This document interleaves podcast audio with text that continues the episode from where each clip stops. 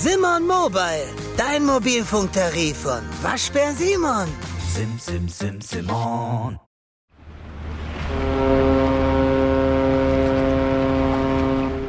...7.20 Uhr an einem Maimorgen mit frischer Brise in den 80er Jahren. Wir sind am Hafen in der Näherung von Heiligenhafen an der Ostsee. Es herrscht Hochbetrieb. Mit Bussen sind Hunderte, wenn nicht Tausende hergefahren, um hier auf einer sogenannten Butterfahrt günstig Schnaps, Schokolade oder Zigaretten auf einem der zahlreichen Fahrgastschiffe einzukaufen.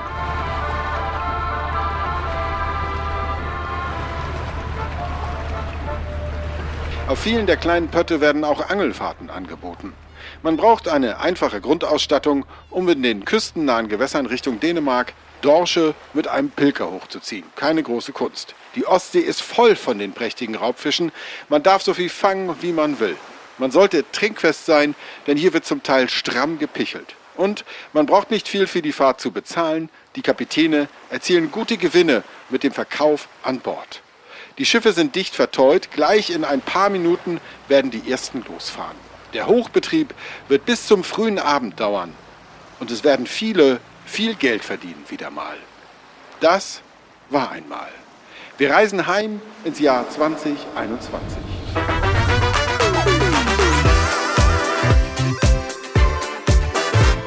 Bis zum Biss. Der Angelpodcast mit Stefan Netzeband.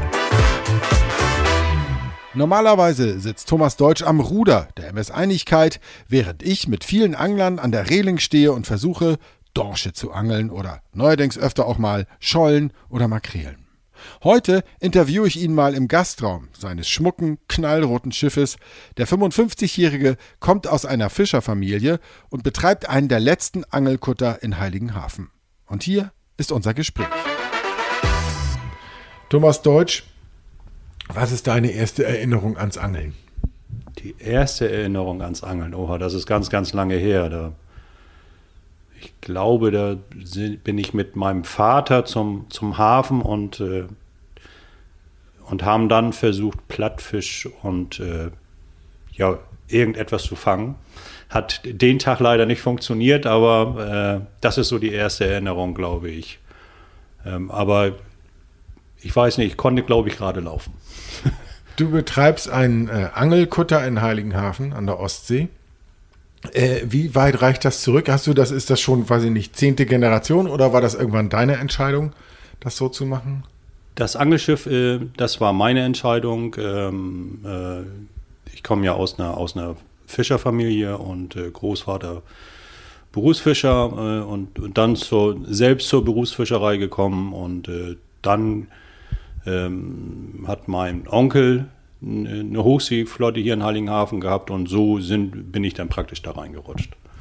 Und da sind wir äh, gefühlt in den goldenen Jahren, wo das hier oben noch mit Butterfahrten verbunden war, also wo die EG hieß sie damals noch zugelassen hat, dass wenn man die internationale Grenze erreicht, äh, sehr günstig einkaufen kann. Da wurden einem, so wie ich das gehört habe, äh, auch quasi die Angelfahrten, die gab es mehr oder minder so on top. Genau. Ähm, was, und wie sah das denn damals eigentlich aus? Wir haben jetzt im Moment haben wir hier, wenn ich es richtig sehe, zwei aktive Angelkutter noch stehen und einen, der ab und zu zu Bestattungsfahrten hier rausfährt. Das sind die, die über sind. Drei Schiffe mache ich hier aus. Wie war das früher? Also es, ähm, äh, es war immer ein, ein Erlebnis für uns Kinder, wenn wir zum Hafen gegangen sind und äh, dann zu dieser, zu dieser Tageszeit, ich glaube, das war damals schon 16 Uhr oder 15.30 Uhr, also da konnte man sich so ungefähr eine Stunde, anderthalb am, am, Hafen auf der Bank aufhalten und nur zusehen, wie Angelschiffe angelegt haben. Also ich glaube, es war damals eine Flotte von, äh, es sollen mal 23 Schiffe hier in Heiligenhafen gewesen sein. Also tausende Gäste am Tag? Ja. Mit Sicherheit. Und äh, wir haben jetzt nicht extra einen Statistiker dazu bestellt oder keinen kein Firmenanwalt oder sonst was, aber über den Daumen, was meinst du, sind das jetzt in einer normalen Hauptsaison in Heiligenhafen, wie viele Leute gehen hier noch auf die Schiffe täglich? Also 40? Wir, wir fahren, wir dürften ja sozusagen 40 Leute transportieren oder 47 sogar. Äh, meistens sind es dann bei 40 rum, dann ist die Kapazität so ziemlich äh, ausgelastet. Aber die Letz-, das letzte Jahr natürlich Corona-bedingt äh, sind wir dann mit der Hälfte gefahren. Und äh, somit sind die Zahlen natürlich drastisch nach unten gegangen. Sind wir mit dem anderen Schiff, das ist ja die Tanja von Jörg Nagel. Genau. Wir sind, wenn es hochkommt, wenn ihr beide voll seid, fahren vielleicht 80, 80 85 Leute hier Genau, statt, genau. statt Tausende. Genau. Wie kam das? Dass das so äh, weniger geworden ist? Ja, das ist ein langer Prozess. Ne? Erstmal äh, natürlich dieser Einschnitt mit dem Duty-Free-Verkauf. Das war, glaube ich, das, der erste große Einschnitt, äh, den es da gegeben hat, äh, wie das verboten worden ist, dass wir dann äh, kein Duty-Free auf See mehr verkaufen dürfen. Da sind viele, äh, äh, aus, äh, haben dann aufgehalten und äh, dann natürlich immer mit im Laufe der Jahre mit immer weiteren neuen Beschränkungen, sodass die Betriebe eigentlich für Neuanfänger unattraktiv geworden sind. Also die Leute, die dann das Schiff gehabt haben, so wie ich, die haben dann immer versucht, irgendwie weiterzumachen.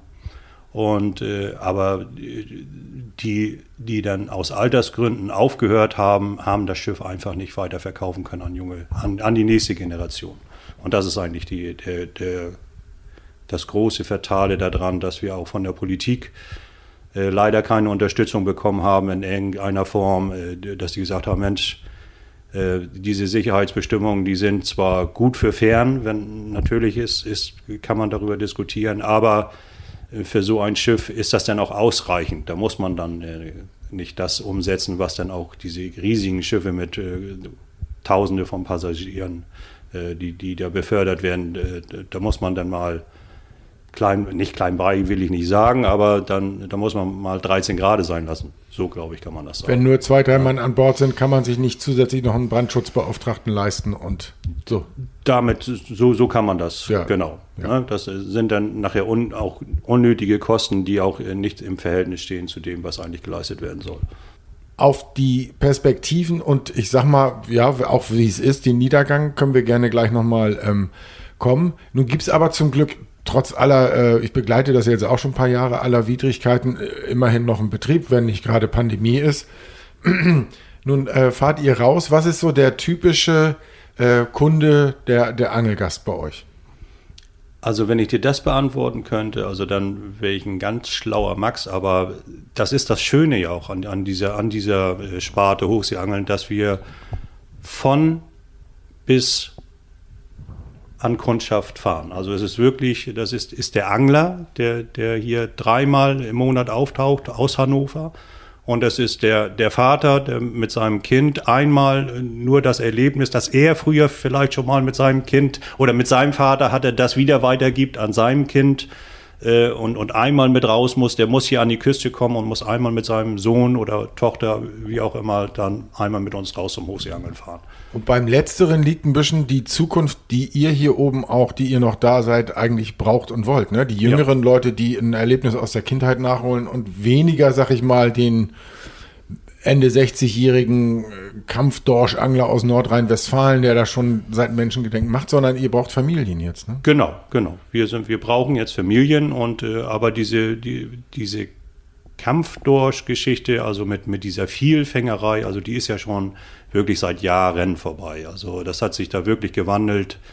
Ähm, es, ich glaube, in den letzten fünf Jahren ist auch, hat da auch ein Umdenken stattgefunden, dass auch die, die Leute wieder das Drumherum sehen. Die Ausfahrt, äh, den Sonnenaufgang, das, das Wetter genießen, auch bei schlechtem Wetter dann mitfahren und sagen, auch das möchten wir mal erleben.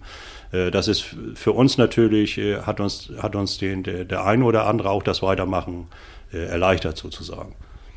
Jetzt wollen wir mal, das hier ist ja ein, äh, eine Sendung für Angler, ähm, die sich sicherlich auch für das Ganze um zu interessieren, wie es zum Beispiel mit der Branche weitergeht. Aber nun sind wir mit dir äh, rausgefahren.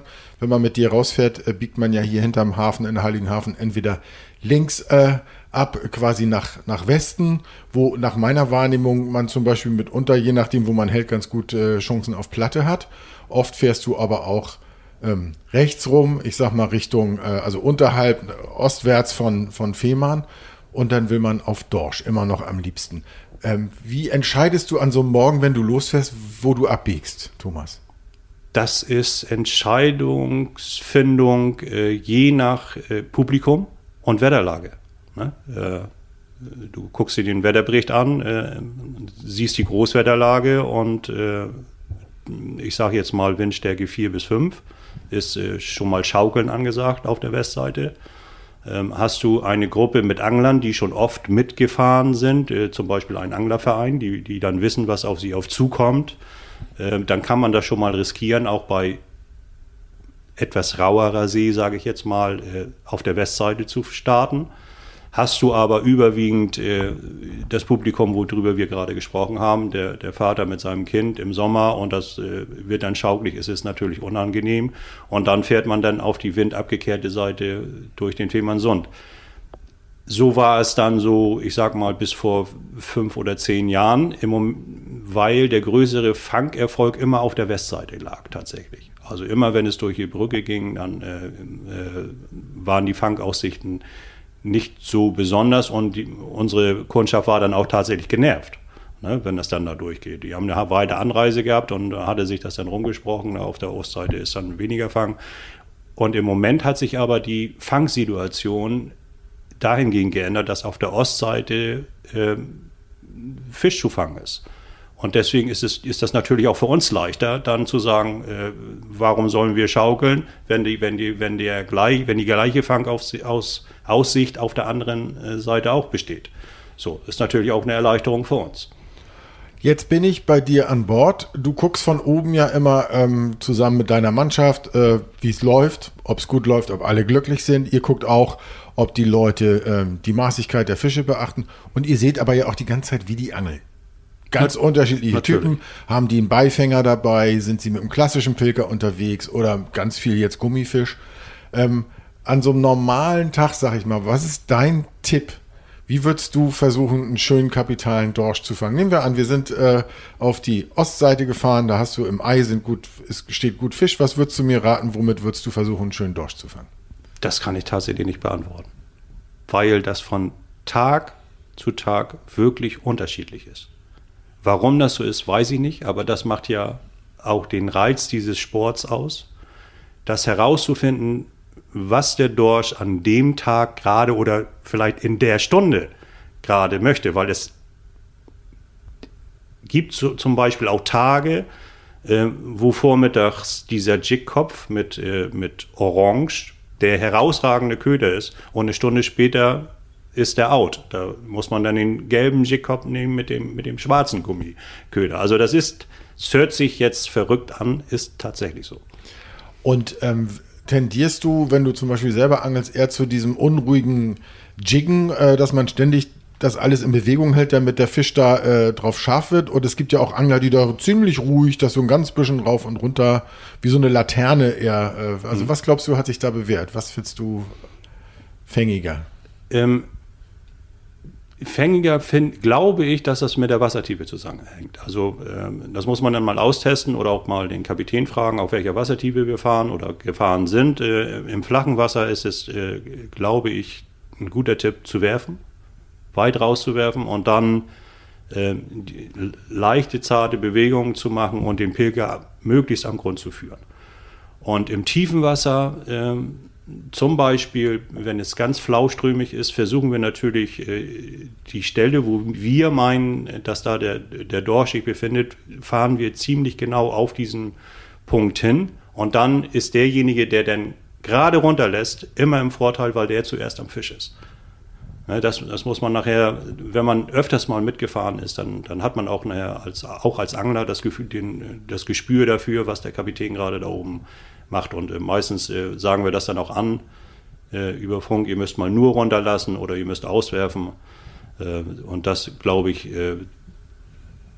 das ist schon ein guter Tipp oder wo man auch darauf achten kann, um den Erfolg größer zu machen. Habt ihr eigentlich, äh, ihr Kapitän, habt ihr Echolot? Also seht ihr, wo Schwärme stehen oder sowas? Ja, wir haben natürlich das Echolot, äh, das auch ständig mitläuft und äh, mit dem wir während der Fahrt auch schon mal gucken. Und äh, wenn wir über den einen oder anderen Punkt über wegfahren und wir sehen da irgendwas, dann wird natürlich auch auf diesen Punkt abgestoppt oder angehalten, ab, umgedreht und versucht wieder diesen Punkt anzusteuern. Jetzt haben wir, äh, um mal ein, ein zugegeben etwas billiges Bild zu bemühen, aber wir haben jetzt eine Sache hier umschifft bisher. Das ist eigentlich, was ich mittlerweile wirklich Dorschkrise nennen würde. Also wir haben einen, äh, ein, ein Rückgang, neutral gesagt, seit ein paar Jahren. Alte Hasen sagen, Schwankungen gab es immer. Äh, und jetzt haben wir Untersuchungen verschiedene vielleicht auch verschieden seriöse, die besagen, dass eigentlich seit einem großen, großen Wurf 2016 sich sehr wenig tut bei der sogenannten Rekrutierung, also beim Nachwuchs des Dorsches. Äh, jetzt zum Beispiel in dem Frühjahr 2021, solange ihr noch fahren durftet oder im letzten Jahr, wie hat sich bei dir das bemerkbar gemacht? Kannst du das bestätigen? Also wir haben das äh, so, so nicht bestätigen können. Also, aber ähm, jetzt dieses Frühjahr zum Beispiel, wir sind selbst noch nicht auf See gewesen, aber wir hören von den Berufsfischern, dass in, im, im Moment das äh, wohl schlecht sein soll. Aber man muss auch sagen, dass im Moment die Berufsfischer nicht tiefer als 20 Meter fahren dürfen, aufgrund dieser äh, Schonzeit. Und äh, also im Moment kann ich dazu nichts sagen. Und im letzten Jahr haben wir, haben wir wirklich schlechte Tage auch dabei gehabt, wo man dann, wo, wo man dann denkt, oh Gott, äh, was ist nun los?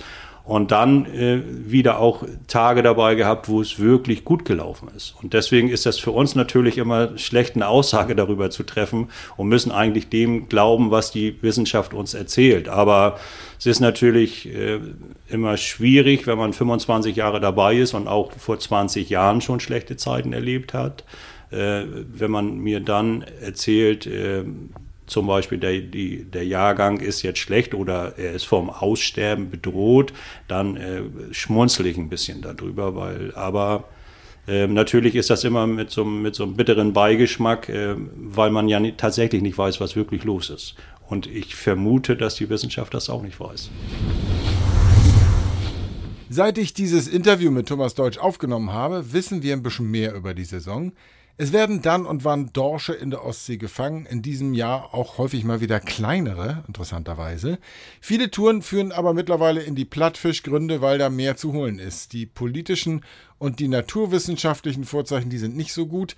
Der Internationale Rat für Meeresforschung, ICES, der hat für den Dorschbestand in der westlichen Ostsee diesmal außergewöhnlicherweise noch keine Quotenempfehlung vorgelegt.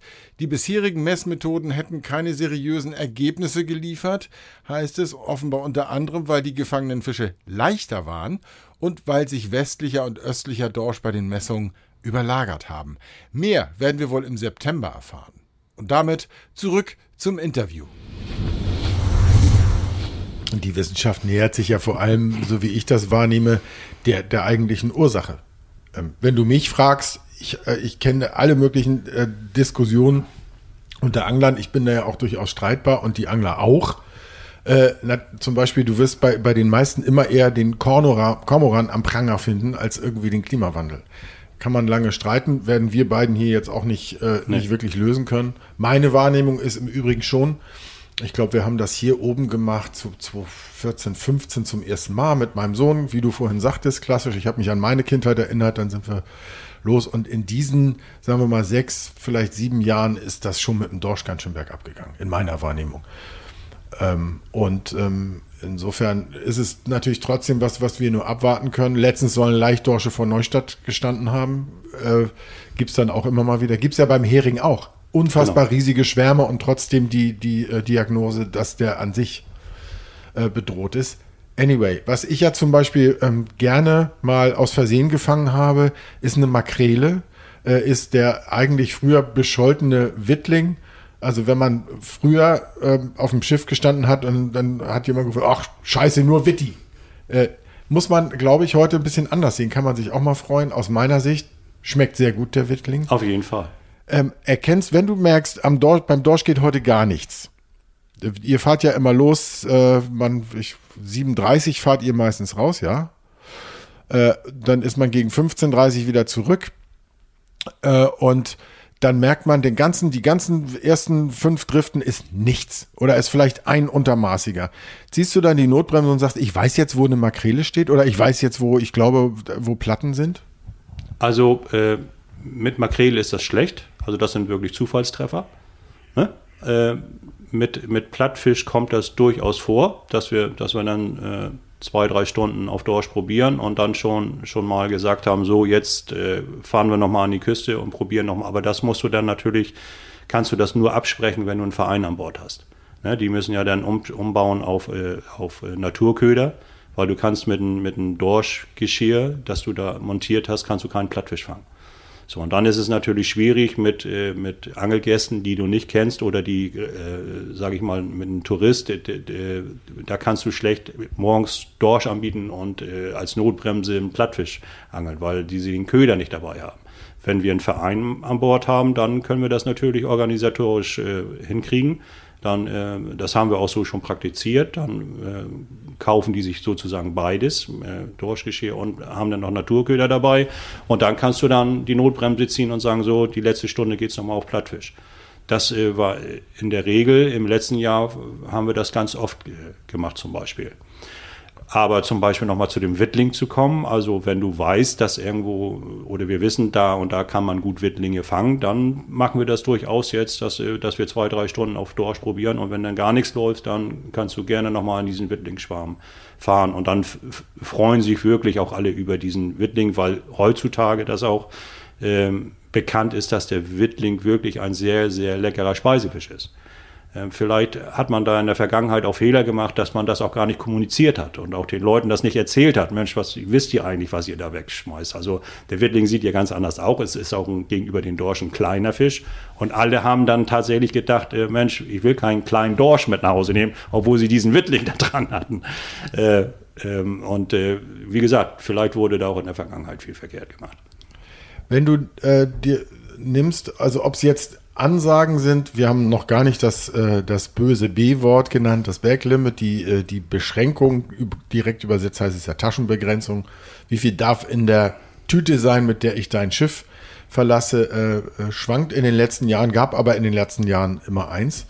Ähm, und äh, dazu mitunter sehr schlechte Fänge. Jetzt haben wir schon gestriffen, was den Dorsch angeht, ähm, dass du mal flexibel sein musst, aber wenn äh, wie, wie glaubst du, muss sich deine Branche oder das, von, was von deiner Branche über ist, eigentlich noch vielleicht noch verändern?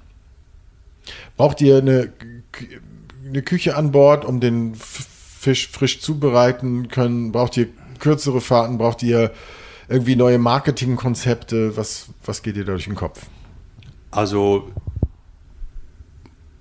die Schiffe, die jetzt da übergeblieben sind, das sind, glaube ich, äh, Schiffe, die, die das umgesetzt haben schon. Vieles davon, das wir gerade, dass es gar nicht gab. Zum Beispiel, dass wir Eis mitnehmen, dass die Fische gegafft werden, dass man auch mit der Kundschaft vernünftig umgeht.